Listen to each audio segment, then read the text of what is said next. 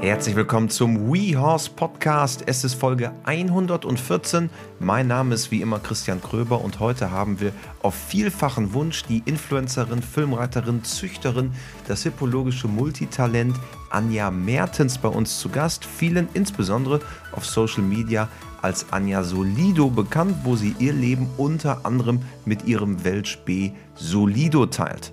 Bevor es reingeht ins Gespräch, steht noch Großes bei uns an, denn in Kürze, in wenigen Tagen, werden wir eine komplett neue Sektion auf unserer Plattform aufmachen für alle Island-Pferdefans.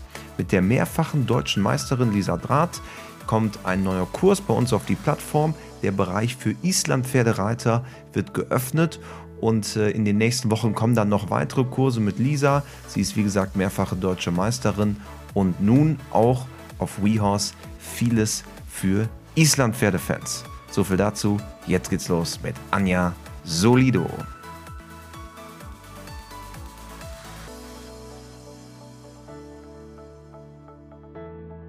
Hallo im Podcast, Anja Mertens. Hallo, danke für die Einladung. Ja, schön, dass du da bist. Ähm, wir wollen über dich sprechen, über dein Leben in der Pferdewelt. Viele kennen dich von Instagram, YouTube, inzwischen ja auch TikTok habe ich gesehen. Du bist auch auf vielen Pferdeshows unterwegs. Wie würdest du dich eigentlich selber beschreiben? Ja, also ich würde mich selber beschreiben als eine vielseitige Reiterin, die ihre Pferde liebt, die ähm, ja ein paar Ponys hat und ähm, ja einfach Spaß an der Pferdewelt hat. Und das inzwischen auch seit einigen Jahren bist du unterwegs in der Pferdewelt, oder? Ja, also in der Pferdewelt schon lange. Also angefangen habe ich mit sieben Jahren zu reiten. Mein erstes eigenes Pferd, das habe ich auch immer noch, das habe ich jetzt seit 2006. Ja, und online bin ich so vielleicht seit acht Jahren, glaube ich. Und viele kennen dich mit deinem ähm, Welsh B-Pony Consolido. Das, damit hat genau. glaube ich, auch online so angefangen bei dir, ne? Ja, richtig. Also das ist auch mein erstes eigenes Pferd. Ich bin auch froh, dass der immer noch so fit und munter ist. Der ist jetzt in diesem Jahr 19 geworden und ähm, ja, mit dem fing alles an und über den waren vielleicht auch die Leute dann ein bisschen interessiert, uns zu folgen. Und 19 Jahre bei einem Weltspiel, das ist ja eigentlich äh, gerade so Mitte des Lebens, oder? Ja, also man sagt ja, dass die Ponys allgemein älter werden, wenn alles gut geht. Die müssen natürlich auch gesund bleiben. Aber ähm, ja, ich reite noch aktiv Turnier. Ich denke, da ist noch viel Luft nach oben. Wie hat es bei dir damals angefangen? Sag mal, dieses große Thema, ähm, dass du auf Instagram groß geworden bist, auf YouTube groß geworden bist, hat ja mit euch beiden damals so angefangen. Wie, wie bist du in diese, in diese Online-Welt damals gekommen? Warum hast du das eigentlich gestartet? Also ich habe damals in einem Forum tatsächlich gestartet, einfach ähm, Berichte zu schreiben, was wir so machen, also Solido und ich, und Fotos hochzuladen. Ich glaube, das war auch relativ von Anfang an. Also ähm, in den ersten Jahren habe ich das schon gestartet, weil mir das Spaß gemacht hat, zu berichten, was man so macht. Und wenn man auf Turniere fährt, die Ergebnisse zu teilen und eben auch Hochs und Tiefs, wie das eben so ist. Und ähm, ja, ich glaube, 2013 bin ich dann zu Facebook rüber gewechselt. Ich war erst auch Facebook ein bisschen skeptisch gegenüber, aber das war das Erste, was ich dann so richtig gemacht habe, dass ich eine Seite für mein Pferd erstellt habe. Das war damals so, man benannte die Seite nach seinem Pferd. Die hieß dann einfach Consolido und ich habe dann da meine ganzen Pferdefotos hochgeladen. Das war auch die Zeit, als Facebook so noch relativ groß war. Ne? Jetzt heutzutage wird man es ja so nicht mehr machen, aber dann hast du quasi einfach Berichte geteilt, so wie du es im Forum auch gemacht hast, quasi. Oder in den Foren. Wo, wo, wo warst du da unterwegs, in welchen Foren? Also es gibt es immer noch, das ist ähm, das Reitforum, heißt es, glaube ich, einfach. Oder früher hieß es Reitforum, jetzt heißt es, glaube ich, einfach nur noch ähm, Pferd.de. Ähm, ja, da hatte man so eine sogenannte Freak-Show. Ich weiß nicht, warum das Freak-Show hieß, aber ähm, da hat man sich dann so ein Tagebuch angelegt. Das hatte meistens dann auch irgendeinen geschwollenen Namen. Ich glaube, bei mir hieß das Bronze ist nicht immer der dritte Platz, weil der Solido so ein bisschen bronzefarben ist. Und jeder hatte dann irgendwie so einen verrückten Titel für seine Freakshow und hat da einfach seine Berichte dann reingehauen. Aber ich glaube, viele Follower hatte man da, also man konnte so eine Freakshow abonnieren, wenn man irgendwie ab 100 Leute hatte, die das mitgele mitgelesen haben. und die hast du dann relativ schnell und dann ging das so weiter quasi. Ja, ich sag mal, ich kann gar nicht mehr sagen, wie viele das am Ende gelesen haben. Ähm, ich habe mich darüber auch ehrlich gesagt nicht so identifiziert, wie viele Leute da jetzt standen. Ähm, das waren aber ja vielleicht so ein paar hundert und dann waren das halt viele. Also dann war das eine der viel gelesenen Freakshows. Okay, und dann ging es quasi zu, zu Facebook rüber und von da dann zu Instagram.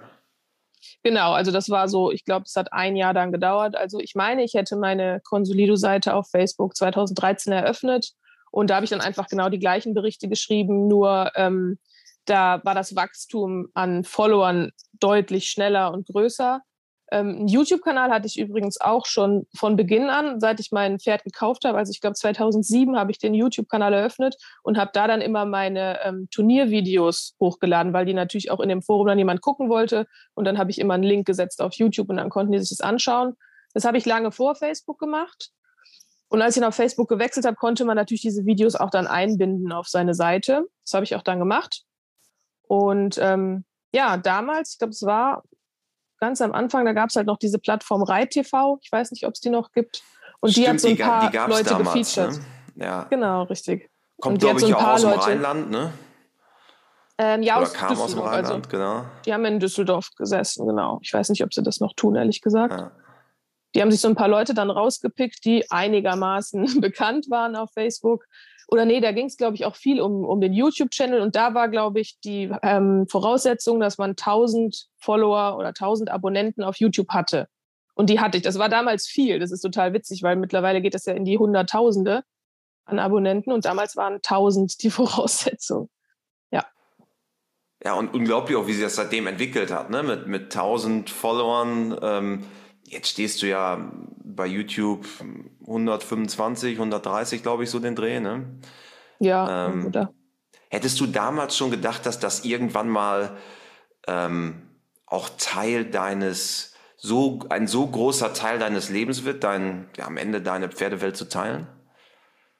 Hm, bedingt. Also ich hätte jetzt niemals gedacht, dass ich mal irgendwie auf dem Gebiet arbeiten kann, aber ähm, ich hatte von Anfang an immer Spaß daran, halt was zu teilen. Deswegen ähm, hatte ich schon das Gefühl, dass mich das auch weiterhin begleitet irgendwie. Also, dass irgendwann mal die Plattform umzieht und dann das so Instagram-lastig geworden ist, das dachte ich natürlich nicht, aber man weiß ja vorher nie, was für neue Plattformen entstehen und auch wie sich Facebook entwickelt. Also ich hätte nie gedacht, dass ich von Facebook so weggehe. Mittlerweile wird es ja nur noch automatisch geteilt bei mir auf Facebook, aber früher war Facebook mein erstes Medium, wo ich immer geschrieben habe. Ja.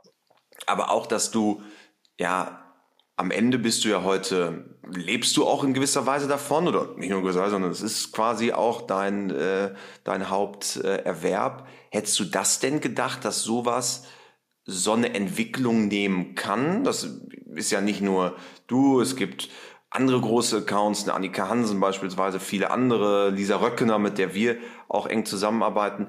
Hättest du gedacht, dass es so eine Entwicklung auch nehmen kann? Nee, ehrlich gesagt nicht. Also ich habe damals ähm, ganz normal im Büro gearbeitet. Also ich habe Mediendesign, Mediendesign studiert und bin Grafikerin gewesen, sieben Jahre lang. Und ja, das war für mich halt mein Job und das andere war halt nebenbei irgendwie Hobby, bisschen schreiben und halt die Pferde. Und ähm, es kam aber irgendwann dazu, ja, als es so anfing, tatsächlich auch mal für eine Werbung irgendwie Geld zu bekommen dass äh, mir mein Job gekündigt wurde. Und dann war ich so ein bisschen gezwungen dazu zu entscheiden, bewerbe ich mich jetzt auf was Neues und setze mich wieder ins Büro oder versuche ich tatsächlich das? Und da muss ich sagen, hat mir die Annika Hansen damals auch sehr geholfen, indem sie mich ein bisschen gepusht hat und mich dazu ermutigt hat, dann auch diesen Schritt zu gehen, weil das war für mich sehr, sehr schwierig, weil ich das gar nicht für einen Job gehalten habe. Ich gesagt habe, naja, ich kann hier mal ein paar Euro bekommen oder so, aber ich kann doch meinen Lebensunterhalt damit nicht erwirtschaften. Aber tatsächlich geht das. Und da sie ja das schon ganz lange macht, also dass sie halt selbstständig ist, in die Pferdeschiene ist sie dann auch ein bisschen später gerutscht, hat sie mich auch unter anderem dazu ermutigt, das zu machen. Und ich bin halt über diesen Schritt sehr, sehr glücklich, mich selbstständig gemacht zu haben. Ich kann mir jetzt gar nichts anderes mehr vorstellen. Ja, und heutzutage, ähm, das finde ich auch das, das Interessante immer wieder, erreichst du ja deutlich mehr Menschen mit am Ende den Pferdeausbildungsthemen oder den Pferdethemen generell, die dich bewegen, als wahrscheinlich die meisten Spitzensportler. Ja, wobei das ja mittlerweile so ein bisschen auch im Kommen ist, dass die Spitzensportler auch mehr Social Media machen. Vielleicht nicht alle, aber so ein paar Ausgewählte. Das war aber eine Zeit lang mal tatsächlich so, wie du sagst, dass uns, ich sag mal, Hobbyleuten ähm, mehr zugehört wurde, als das Interesse für die richtigen Spitzensportler da war. Fand ich auch ein bisschen schade. Und deswegen wurden wir natürlich auch von vielen so belächelt oder werden wir vielleicht auch immer noch, weil man sich dann immer dachte, naja, was wollen die erzählen? Die können ja gar nicht so viel wie jetzt die Profis und so. Aber am Anfang war das sehr stark so. Mittlerweile kippt das so ein bisschen, dass halt auch viele das äh, Potenzial erkennen von den Spitzensportlern. Und wenn die halt Lust haben und auch anfangen, dann haben die auch, finde ich, sehr, sehr viel Zulauf. Also das sehe ich so, ja. Gibt es da denn auch mal einen Austausch? Ich meine, du bist ja relevant groß, an dir kommt man quasi gar nicht vorbei. Gibt es denn da auch dann mal, äh, wenn du jetzt, du reitest ja auch Shows, kommt dann mal ein Spitzensportler und sagt, sag mal, Anja, kannst du mir mal einen Tipp geben hier? Wie mache ich das äh, besser? Gibt sowas? Ähm, sowas gibt es bestimmt. Ich persönlich habe da jetzt keine großen Erfahrungen mit irgendjemandem. Also es ist natürlich so, dass wir mal in Berührung kommen, weil dann auch mal ein Veranstalter sagt, ähm, ich weiß nicht, ich glaube auf dem CHIO, dann durfte ich mal mit Ingrid Klimke eine, eine Vielseitigkeitsstrecke abgehen oder sowas. Ähm, das kommt schon vor, aber dass jetzt wirklich jemand so auf mich zukommt und mich da irgendwie um Rat fragt, eher selten, würde ich sagen. Nun ist es so, es gibt ja nicht nur, sag mal, die, die Instagram-Welt, am Ende steht dahinter Pferdeausbildung, Zucht ist auch für dich ein großes Thema. Beschreib mal, was so die Themen sind, die dich so am meisten bewegen. Ja, also ich habe von Anfang an ähm, mit meinem Pony ähm, Turnierreiten gemacht. Wir haben quasi in der Klasse E angefangen und sind jetzt mittlerweile bei 1 Sterne M angekommen oder wir reiten auch 2 Sterne M. Da sind wir allerdings noch nicht so erfolgreich gewesen. Die 1 Sterne, M haben wir sogar mal einen Sieg mit nach Hause nehmen können. Ähm, ja, darauf bin ich auch ziemlich stolz, weil so ein 1,40er Weltspee-Pony natürlich sicherlich nicht zu den klassischen ähm, Turnierpferden gehört, die man in diesen Klassen dann so sieht. Also ein Pfeiler ist sicherlich ähm, das Turnierreiten, wobei das bei mir auch so ein bisschen weniger geworden ist. Also früher war ich wirklich jedes Wochenende auf Turnier und das ist mir einfach zu anstrengend geworden. Deswegen reite ich jetzt nur noch ausgewählte Turniere. Und ähm, ja, ein weiterer Pfeiler ist sicherlich die Zucht, wobei ich das jetzt nicht ähm, im großen Rahmen mache. Das könnte ich auch gar nicht. Ich habe jetzt mittlerweile zwei Zuchtstuten. Das waren lange Jahre, also sehr lange war das nur eine. Und zwar ist es die Vollschwester von meinem Weltspee Wallach. Das war ähm, ja, vor fast zehn Jahren hatte ich durch einen Zufall die Möglichkeit, sie halt zu kaufen. Sie ist leider relativ klein, also sie hat 15 Zentimeter Stockmaßunterschied nach unten zu meinem Wallach. Oh. Ähm, deswegen ja, versuche ich da halt große Hengste drauf zu packen. Ähm, ja, aber es ist halt eine Hobbyzucht. In diesem Jahr kam, nee, doch, in diesem Jahr kamen Fohlen 5 und 6 auf die Welt. Also das ähm, fünfte von meiner kleinen Stute. Und ich habe halt seit letztem Jahr noch eine zweite Zuchtstute, die ist größer die trägt quasi die nächste Generation, denn die ähm, hat das Fohlen von dem ersten Sohn von meiner Weltspielstute bekommen. Ja, also ist jetzt quasi die zweite Generation bei mir dran.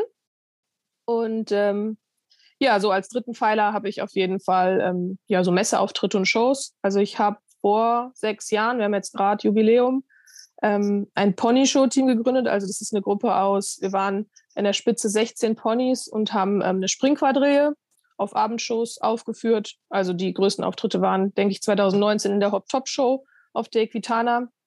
Das war so das krasseste, was wir gemacht haben und äh, bin ich auch immer noch sehr, sehr dankbar für. Ja, und der Film natürlich, ne? Also ähm, Klar. bei mir äh, sind zwei Pferde, also der Solido eben und aber ähm, hauptsächlich der Brego, das ist mein Spanier Wallach, ähm, im Film tätig oder im Filmbereich. Wir sind da bei der Filmpferde.com. Das ist so eine, ja, man will es gar nicht Agentur nennen, es ist ein Netzwerk ähm, aus Pferdetrainern und Stuntleuten und Horsemaster. Und ähm, ja, die sind bei den, ich würde sagen, bekanntesten Pferdefilmen am Start. Also Ostwind oder Bibi und Tina, Wendy, diese ganzen Filme, das macht die Filmpferde.com. Und da bin ich ganz froh, dass ich jetzt seit einigen Jahren dabei sein kann als Trainerin mit meinem Pferd. Und ich durfte jetzt auch was denn dieses Jahr? Ja, ich habe immer ein ganz äh, schlechtes Zeitgefühl, seit wir Corona haben. Ähm, durfte ich auch einmal selber was dubeln als Reitdubel auf meinem eigenen Wallach. Das war auch ganz cool. Über Film und die Filmpferde sprechen wir gleich noch. Vielleicht mal zu dem Thema Zucht.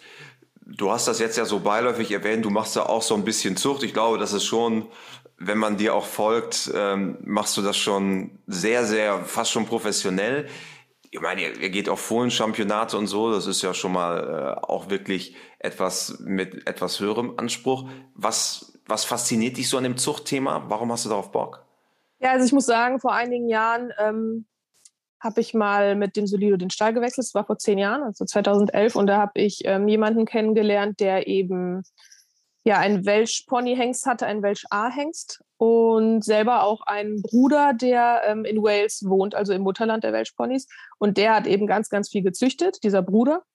Und ich durfte auch einmal dann mitfahren nach Wales und habe mir das angeguckt, ein Riesengestüt und äh, dann die Hengste und die Stuten und die Fohlen. Und mich hat das einfach irgendwie gecatcht. Also ich habe gedacht, boah, ich hätte auch total gerne mal irgendwie ein eigenes Fohlen, aber eins, was ich halt selbst gezogen habe. Das war die eine Sache. Und dann kam eben die andere Sache dazu, dass ich durch einen Zufall diese Vollschwester von meinem Pony, also ich, man sagt ja immer so Herzenspferd, Seelenpferd und so. Ich benutze den Begriff nicht sehr inflationär, sondern es gibt bei mir nur diesen einen. Und ähm, ja, ich eben dieses Glück hatte, die Stute kaufen zu dürfen, die eben Vater und Mutter genau gleich hat wie er. Und da er ja kastriert ist, also ich habe das damals selbst in Auftrag gegeben, dass er kastriert wird. Ich habe ihn als Hengst angeschaut, ähm, weil ich mich damals mit 18 nicht dafür bereit gefühlt habe, für ein erstes Pferd, dass es ein Hengst ist. Ähm, das heißt, er kann ja keine Nachzucht mehr bringen, auch wenn er zwei Fohlen hat von damals noch. Und die Stute eben schon. Und deswegen habe ich mich mit dem Thema auseinandergesetzt, weil ich halt sehr gerne diese Linie, die er halt hat, erhalten möchte, weil sein Vater ist bereits 2008 gestorben. Das heißt, da ist nichts mehr mit Nachzucht. Seine Mutter hatte ich tatsächlich noch. Die konnte ich auch durch einen lustigen Zufall kaufen. Also es ist alles ein bisschen verrückt, wie das passiert ist. Die hatte ich dann noch dreieinhalb Jahre. Die ist dann leider an Altersschwäche gestorben. Die war dann 25,5. Und ähm, ja, dadurch weiß ich irgendwie, wo er herkommt. Und mit der Schwester habe ich dann eben angefangen zu züchten. Ja. Also auch so dieses am Ende ist es ja so die Fortsetzung auch, ne? Und äh, man, man, man weiß am Ende, wo sie herkommen. Ist ja auch eigentlich eine schöne Geschichte, ne? Ja, und man sieht halt einfach, finde ich, so viel. Ähm, also als ich seine Schwester zum ersten Mal gesehen habe, habe ich ganz viel von ihm in ihr gesehen. Das ist total faszinierend. Und auch als ich die Mutter dann irgendwann da stehen hatte, ähm, die dann quasi bei mir so ihr Rentnerdasein gefristet hat. Man sieht diese Parallelen und es ist, also mich fasziniert es halt, was weitergegeben wird, wie viel doch von der Mutter kommt. Da vertut man sich ja. Also ich höre ja ganz oft bei meinen Fohlen, naja, und der Vater, der hat ein tolles Fohlen gemacht. Und ich sage, naja, die Stute hat jetzt fünf Fohlen. Die Fohlen sind alle super geworden. Kann ich nicht anders sagen. Die sind alle prämiert worden. Zwei von denen waren am deutschen Fohlenchampionat in Lien. Die, die ersten beiden sind jetzt gerade gekürt worden zumindest der zweite ist gerade gekürt worden.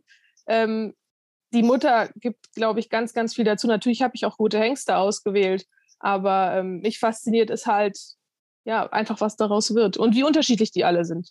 Das ist, ja, finde ich cool. Wie, wie, informierst du dich darüber? Weil das ist ja auch, wie du sagst, die Anpaarung und die, die, die Stute hat ja, sagt man ja auch immer, fast den größeren Anteil als der Hengst. Ähm, wie, wie, informierst du dich darüber? Wie, wie, wie gehst du an das Thema ran? Mit der Hengstauswahl, oder? Genau, also es ist ja auch ganz viel Wissen damit drin. Ne? Also Zucht ist ja nicht nur einfach Hengst und Schuh zusammenzupacken, sondern auch die richtige Anpaarung zu finden. Wie, wie, wie gehst du an das Thema ran? Ja, also ich gehe natürlich auf äh, die Hengst schauen, schaue mir die Hengste an. Ähm, und ja, ich kenne natürlich auch die Schwächen meiner Stute und suche dann halt Hengste aus, die vielleicht gerade in dem Bereich gut sind oder in meinen Augen gut sind. Muss aber auch dazu sagen, dass ein kleines Quäntchen Glück dazu gehört. Also ich würde nicht sagen, dass ich mich jetzt da irgendwie mit einem Klemmbrett hinsetze und irgendwie mir so eine Liste schreibe, was jetzt gut ist, was schlecht ist und so, sondern es ist schon auch ein bisschen Gefühl mit dabei. Also wenn ich auf so einer Hengstschau dann da so einen Hengst sehe, ähm, ja, da muss irgendwie zu den ganzen Kriterien, die ich so habe, auch das Herz dann einmal Ja sagen. Und Herz muss einmal Herz, springen, ne? Genau. Ja. Das Herz irgendwie ganz gut gepasst. Also ich hatte einmal einen kleinen Unfall, also jetzt nicht schlimm oder so, aber da war der Hengst als äh, Dunkelfuchs deklariert und ähm, ich kenne mich ja ein bisschen so auch in der Farblehre aus und der Hengst war aber ein Rappe. Und das Fohlen, was halt eigentlich ein Fuchs werden sollte, ist dann brauner geworden. Aber der ist trotzdem ganz toll. so kann es auch gehen, ne? Ja, genau. Wie kam dann über die Jahre dieses Filmthema dazu? Weil das ist ja nochmal eine ganz eigene Welt für sich. Du hast eben Ostwind angesprochen. Wir hatten Kenzie Disney vor einigen Wochen auch hier im Podcast. Ähm, auch schon viele andere, die so aus dieser Filmszene kommen. Wie, wie, wie bist du da reingekommen? Ja, also fasziniert mich das ja immer schon, muss ich sagen. Ähm, ich habe mich irgendwann mal tatsächlich dort ähm, beworben. Also bei der Filmfedecom habe ich mich beworben. Wie ich genau darauf kam, weiß ich gar nicht mehr. Ich glaube, ich hatte mal bei jemand anderem gesehen, dass derjenige dort was gemacht hat. Und so kam ich irgendwie auf diesen Namen ähm, filmpferde.com und habe mich dort ganz klassisch per E-Mail beworben mit dem Solido und habe ähm, Videos hingeschickt, was er so kann. Ähm, da war aber die Aussicht auf Erfolg jetzt nicht besonders groß. Das haben sie mir auch sofort zurückgeschrieben. Das schreiben sie auch heute noch den Leuten zurück, die sich bewerben, weil einfach da schon ein sehr großes Netzwerk besteht mit sehr guten Pferden und gerade der Solido ist nur 1,40 Meter. Ähm, das ist halt nicht die Größe, die so angestrebt ist in den Filmen. Die haben meistens größere Pferde da. Und ähm, trotzdem hatte ich das Glück, dass es zu der Zeit, ich glaube, das war 2016, ähm, eine Produktion gab. Das war Amanns Geheimnis, die zweite Staffel. Das wurde ähm, im Bergischen Land gedreht. Und das ist ja bei uns in der Nähe. Und da wurde dann für einen Tag, ähm, wurden ein paar Helfer gesucht, die dort die Pferde sichern, weil es sind da, glaube ich, fünf Pferde frei durch den Wald gelaufen bei der Folge. Und dann durfte ich mich quasi, also durfte ich kommen, helfen und mich halt mal vorstellen. Und ähm, ja, anscheinend habe ich mich halt an diesen Tagen, ich glaube, es waren sogar mehrere, ähm, ganz gut angestellt und mich gut engagiert.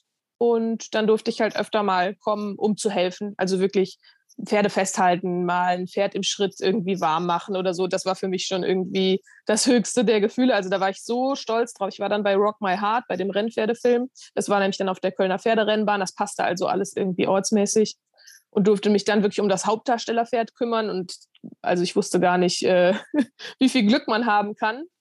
Aber sie haben halt irgendwie Vertrauen in mich gefunden.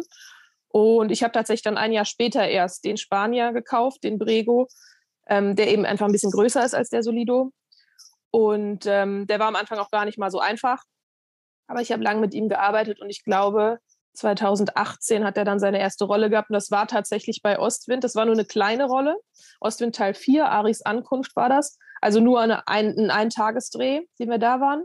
Aber man hat ihn dann auf der Leinwand doch sehr, sehr deutlich gesehen und er hatte sogar auch einen eigenen Namen und so in dem Film. Also das war schon jetzt ja, eine Rolle, die man irgendwie greifen kann. Und das war natürlich dann richtig krass für mich. Weil, was ist für dich das Faszinierende? Ich meine, es ist ja, ähm, Kenzie hat das bei uns auch im Podcast erzählt, was teilweise auch gefordert ist. Es ist ja auch Stresssituation für Pferd und Mensch. Ähm, was sind da so krasse Situationen, die du da schon erlebt hast? Ja, also was mich ähm, fasziniert, ist so ein bisschen, ja, ich weiß nicht, also es gibt, glaube ich, Typen, also Typ Mensch, die Pferdefilme toll finden und welche, die es halt ganz schrecklich finden. Also ich finde es halt toll, auch wenn es oftmals ja ein bisschen überzogen ist oder an der Realität vorbei, aber dafür ist es ja ein Film. Ich sag mal, Liebesfilme sind ja auch meistens nicht so, wie das jetzt wirklich stattfinden würde, sondern immer ein bisschen überzogen. Und ähm, aber ich mochte halt von Kind an immer Pferdefilme. Ich habe mir alles angeguckt. Ich war immer im Kino. Ich finde das einfach toll. Also in mir weckt das irgendwas. Dann ist es halt eine Träumerei oder so wenn da jemand freihändig äh, ohne Trense übers Feld galoppiert. Ich finde es halt einfach cool. Das ist so ein bisschen die, der Antrieb. Und ähm, ja, an Situationen, das ist schon teilweise wirklich sehr hart. Also der Brego hat ähm, nach dieser kleinen Tagesrolle, hat er dann im darauffolgenden Jahr, also 2019, ähm, eine erste Hauptrolle bekommen, sozusagen, also eine von vielen. Und es war bei ähm, Bibi und Tina, die, ähm, die erste Staffel, also es ist ja dann zu einer Serie geworden nach den vier Kinofilmen. Ähm, auf Prime läuft es. Und da war er eben ein Pferd von den Hauptdarstellern. Und ja, da war ich gar nicht mal so entspannt, als wir da hingefahren sind, weil ich natürlich im Drehbuch auch gelesen habe, was er alles machen muss.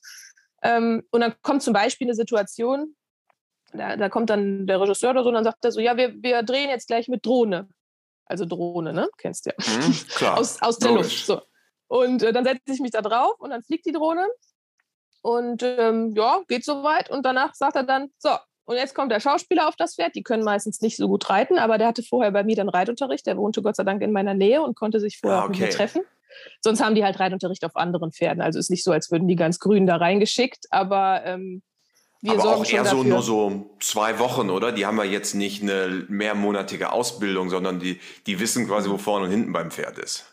Ja, genau. Also ähm, bei manchen ist es mehr, bei manchen weniger. Es gibt einfach ähm, Schauspieler, die auch von sich aus dann ein bisschen auch was machen, Eigeninitiativ, aber es gibt natürlich dann auch Pflicht, ähm, bevor äh, es dann in den Dreh geht. Und er war aber vorher bei mir und wir haben auch Schritt, Trab, Galopp geübt, an der Longe und auch ähm, frei. Ja, und dann, nachdem ich dann mein Pferd an die Drohne gewöhnt hatte, hat er sich dann draufgesetzt und dann ähm, sollte er quasi einen Weg entlang traben dabei weinen. Wir fuhren mit einem sogenannten Camcar vor ihm her. Also es ist wie so ein kleines Gefährt, so ein kleines Auto, wo dann die Kamera drauf ist, damit er halt von vorne gefilmt wird. Und das rollt natürlich, während er trabt. Ja, und in der nächsten Einstellung flog dann halt die Drohne über ihn weg. Und es ist halt natürlich ein Reiter, der jetzt nicht jede Situation mit dem Pferd so meistern kann wie ein Reiter, der seit Jahren reitet. Ne?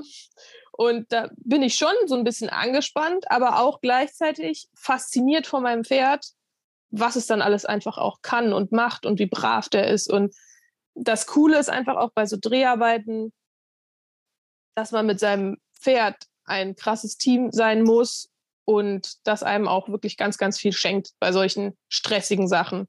Also das ist, ja, es hat auch so ein bisschen was von, von Nervenkitzel, ähm, weil es halt immerhin ein Pferd ist. Also ich kann jetzt immer nicht zu 100 Prozent sagen, was der jetzt gerade macht, weil er ja auch selber Gefühle hat und keine Ahnung, das ist schon, das macht schon Spaß. Aber wie trainierst du das zu Hause? Es sind ja Situationen, auf die ihr beiden euch dann quasi einstellen müsst, die ihr gar nicht ja, vorher abschätzen könnt. Also klar, eine Drohne, du hättest jetzt zu Hause eine Drohne nehmen können, einmal fliegt fliegt oben drüber und dann könnte man sagen, okay, das haben wir trainiert, aber tendenziell sind es ja immer ganz neue Situationen. Wie, wie kann man das üben? Wie, wie trainiert ihr das? Ja, das ist halt genauso die Herausforderung. Also man kann vieles üben zu Hause und das habe ich natürlich auch gemacht. Zum Beispiel baut man sich irgendwas, was aussieht wie dieser Tonpuschel, der von oben kommt mit, ne, die haben ja meistens so einen langen Stab und halten das dann von oben. Wo ähm, quasi der Ton geangelt wird, wie die ja sagen, ne? Mit genau. an so einer an, an so einem langen Stab, wo dann ja der Ton mit aufgenommen wird. Ne? Genau, das ist halt für viele Pferde gruselig, weil das so von oben kommt und weil die das nicht so ganz abschätzen können. Sowas kann man halt üben zu Hause. Auf der anderen Seite sieht natürlich dieser Tonpuschel am Set dann wieder anders aus als das, was man sich zusammengebaut hat. Und so kann man halt viele Situationen üben, aber es ist oftmals so, dass wenn man an, am Set ist, dass dem Regisseur vielleicht nochmal was anderes einfällt oder er möchte das jetzt doch so und so machen, obwohl man das anders geübt hat oder so. Das passiert sehr, sehr oft. Und deswegen, ja, ist so ein bisschen der Schlüssel das, dass man eben eine sehr gute, vertrauensvolle, aber eben auch konsequente, ähm, ja, also eine gute Beziehung zu seinem Pferd hat, aber auch eine konsequente Arbeit, dass das Pferd auch bereit ist, dann in solchen Situationen vielleicht mal was, was es nicht kennt, irgendwie zu probieren oder zu akzeptieren. Also da hat halt der Charakter des Pferdes finde ich, sehr viel Einfluss und die Arbeit, die man mit dem Pferd macht, weil wenn man gut gemeinsam arbeitet, dann kann man sowas halt auch schaffen. Wenn das Pferd natürlich immer nur das macht, was man nicht will, dann funktioniert das auch da nicht. Und deswegen überprüfe ich so ein bisschen meine Arbeit mit dem Pferd auch am Set, weil da funktionieren die Sachen dann meistens, wenn man einfach gut gearbeitet hat, obwohl man auch Situationen noch nicht kennt. So würde ich das aber, beschreiben. Aber es ist natürlich einfacher, wenn du quasi mit dabei bist, wenn du im Sattel sitzt, dann seid ihr ein eingespieltes Team, ihr habt gemeinsam auch schon Situationen bewältigt, aber es ist ja ein völlig Fremder da drauf. Ne? Ist auch nicht so einfach. Ja, also wir haben natürlich Schauspieler-Szenen, das sind dann meistens die ruhigen Szenen, also wo die das Pferd wirklich nur führen, im Schritt reiten, aufsteigen, losgehen. Das sind so ein bisschen die Sachen, die so die Schauspieler machen. Die dürfen auch mal traben, aber zum Beispiel galoppieren dürfen die eigentlich aus versicherungstechnischen Gründen schon mal nicht. Dann wird dann ein Reitdubel draufgesetzt. Das bedeutet, die schwierigen Sachen und die gefährlichen Sachen, die macht jemand, der das kann und der, ich sage jetzt mal ganz böse, auch austauschbar ist. Weil wenn jemand über ein Feld galoppiert und das Pferd stürzt und derjenige verletzt sich, ist es besser, es ist ein Reitdubel, was man austauschen kann, als dass es der Schauspieler ist und die ganze Produktion fällt erstmal flach. Und das ist so ein bisschen der Grund, warum die Schauspieler auch jetzt nicht galoppieren sollen. Und manche, die halt unsicher sind, die dürfen auch nicht traben. Also man merkt es ja, ob sowas funktioniert oder nicht. Oder vielleicht ist auch an irgendeinem Tag mal das Pferd gerade schlecht drauf oder regt sich zu sehr auf oder so, dann wird auch aufs Reitdubel gewechselt. Also meistens hat man wirklich einen dann da am Set, der genauso aussieht wie der Schauspieler, der reiten kann.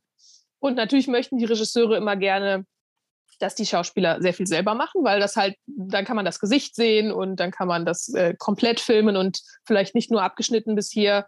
Und ähm, ja, aber wir oder das obliegt dann auch dem, dem Horsemaster, das ist derjenige, der für uns am Set ist, äh, für die Filmpferde kommt, der das halt so verwaltet und die Schnittstelle ist zwischen Regie und Kamera und den Pferdetrainern der ähm, entscheidet das dann meistens, wie das so ist. Ja, und also mit den Reitdubeln gibt es meistens keine großen Probleme. Wir kennen uns auch fast alle gegenseitig. Es ist ja so ein Netzwerk, man hat oft die gleichen Leute um sich rum. Und dann ist es schon so, dass das Reitdubel eben sich vom Besitzer oder Pferdetrainer ein bisschen was erklären lässt, was das Pferd gut macht, schlecht macht, wie man das am besten so regelt. Und ja, wenn man ein gutes Reitdubel hat, dann hört es auch darauf. und äh, dann funktioniert das eigentlich auch ganz gut. Und die Schauspieler sind meistens auch total lieb und ähm, nehmen sich alle Tipps zu Herzen, probieren das Beste. Ich meine, manchmal klappt es einfach nicht, da muss man ein bisschen umdisponieren, aber da sind wir wirklich flexibel und auch sehr viel pro Pferd. Also wenn wir merken, das Pferd hat jetzt beim dritten Take, das ist total überfordert, dann wird es irgendwie auch geändert alles. Liebe Anja, ich habe im äh, Vorfeld äh, unseres Podcasts mich natürlich ein bisschen eingelesen und ich habe gesehen, dass du inzwischen auch Nachwuchsrichterin bist. Stimmt das? Also das war ich, sage ich mal so. Ich habe das, ähm, ich habe da diesen Lehrgang und diese Prüfung habe ich gemacht, habe das auch bestanden. Ähm, ich glaube, das war vor zehn Jahren. Vor zehn ähm, Jahren, okay, dann, dann ist es vielleicht Fake News. Naja, sind keine Fake News, aber ich habe diese Richterlaufbahn nicht ähm, fertig gemacht. Also man muss dann, ich glaube, maximal vier Jahre hat man Zeit, muss man Testate machen. Das heißt, man sitzt mit dem Richter gemeinsam im Richterhäuschen und ähm, ja, richtet quasi mit. Also der sagt dann, so jetzt schreiben Sie mal das Protokoll. Also ich soll dann quasi kommentieren, wie derjenige, der reitet und eben die Verbesserungsvorschläge ins Protokoll schreiben. Und wenn der Richter mit irgendwas gar nicht einverstanden ist, dann sagt er das auch. Und dann sagt er auch am Ende, was würden Sie denn jetzt für eine Note geben? Und sagt dann auch, ob er damit konform geht oder nicht. Also ich richte nicht alleine, ich richte mit einem richtigen Richter dann halt mit. Und das kann man vier Jahre lang machen, muss man sammeln, so und so viele in Klasse, das und das und Jungpferdeprüfungen. Und wenn man das gemacht hat, dann kann man zu der Grundrichterprüfung gehen. Da wäre man dann Richter bis Klasse L. Ich persönlich habe halt festgestellt über die Jahre, wo ich die Testate gemacht habe, dass ich eben wirklich lieber selber reite und habe das sozusagen nicht fertig gemacht. Also ich bin nicht zur Grundrichterprüfung hingegangen. Das heißt, ich bin kein Richter. Ich war auf dieser Nachwuchsrichterliste oder das heißt auch Richteranwärterliste. Genau. Und ich habe sogar diese Vorprüfung gemacht, ähm, Richter Breitensport und Reitpass darf ich abnehmen. Die habe ich auch bestanden. Aber ich habe halt diese Grundrichterprüfung nicht gemacht. Genau. Okay, vielleicht noch etwas für die Zukunft. Ja, genau. Also das war so ein bisschen eigentlich mein, ähm, mein Gedanke, dass man ja auch irgendwann mal als Richter fungieren könnte. Aber bisher macht es mir einfach ähm, als Reiter zu viel Spaß, als dass ich so viel Zeit in die Richterei investieren möchte. Am Ende eines jeden WeHorse Podcasts haben wir die vier WeHorse-Fragen, die jetzt oh natürlich auch dir blühen. okay. Bin mir aber sicher, du wirst sie sehr, sehr gut meistern. Frage Nummer eins ist, hast du ein Motto, nach dem du lebst? Mein Motto war eigentlich immer, ähm, wer kämpft, kann verlieren. Wer nicht kämpft, hat schon verloren. Sehr schön. Frage Nummer zwei. Gibt es einen Menschen, der dich, gerade auch was die Pferde angeht, besonders geprägt hat? Boah, das ist schwierig. Das könnte ich so spontan gar nicht sagen. Es ist auch ein bisschen wie, wie so eine Vorbildfunktion gemeint. Klar. Gibt es jemanden, wo du sagst, der hat auch vielleicht, vielleicht kennst du die Person ja gar nicht persönlich, aber sagst, das ist jemand, der mich auch inspiriert? Also ich weiß, dass ich vor vielen Jahren, als ich noch kein eigenes Pferd hatte, auf der Equitana gewesen bin. Ich glaube, das war irgendwie um, da war ich irgendwie 13 oder 14 war ich auf der Equitana und habe mir die Shows angeguckt und habe natürlich alle angehimmelt, die da mitmachen konnten. Und da habe ich Honza Blaha gesehen. Er Aus macht Tschechien. Freiheitsdressur, richtig, genau. Aus Tschechien kenne ich auch Honza Blaha, ja.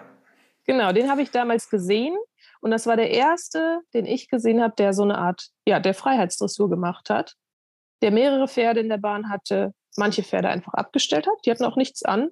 Und mit einem anderen Pferd dann da eben ich sage jetzt mal, Kunststücke gemacht hat, ne? Um ihn rumtraben, ablegen, hinsetzen. Und das hat mich damals so krass fasziniert, dass ich das halt noch weiß. Ich habe davon auch noch Videos.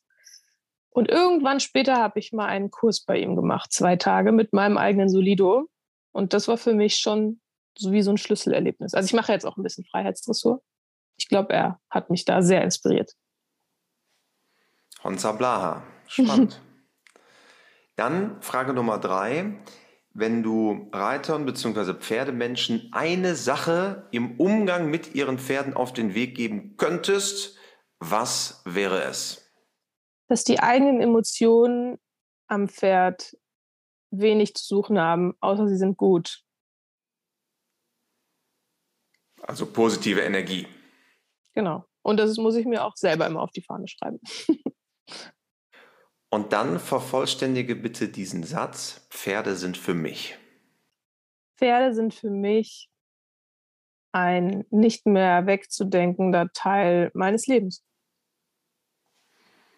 Liebe Anja, vielen, vielen Dank. Schön, dass du da warst. Hat mir sehr viel Spaß gemacht. Eine kleine Reise durch dein Leben, was dich bewegt. Und äh, ich glaube, das interessiert viele, viele. Ähm, deswegen vielen Dank und schön, dass du da warst.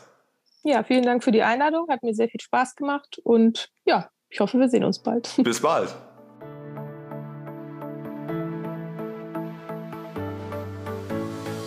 Einige haben es vielleicht schon gesehen, auf Spotify kann man jetzt auch Bewertungen abgeben. Wir würden uns total freuen, wenn ihr uns dort bewertet, natürlich auch überall sonst. Ansonsten hier noch ein kleiner Aufruf ganz am Schluss, denn wir arbeiten seit mehreren Monaten fieberhaft an der WeHorse App. Und dafür suchen wir Beta-Tester. Wir werden dafür in den nächsten Tagen auf Instagram etwas posten. Wenn ihr also Testerin oder Tester werden wollt für unsere brandneue und bisher komplett strikt geheim gehaltene WeHorse App, würden wir uns total darüber freuen. Und äh, deswegen schaut einfach in den nächsten Tagen auf Instagram vorbei. Ansonsten bis bald hier an Ort und Stelle im WeHorse Podcast.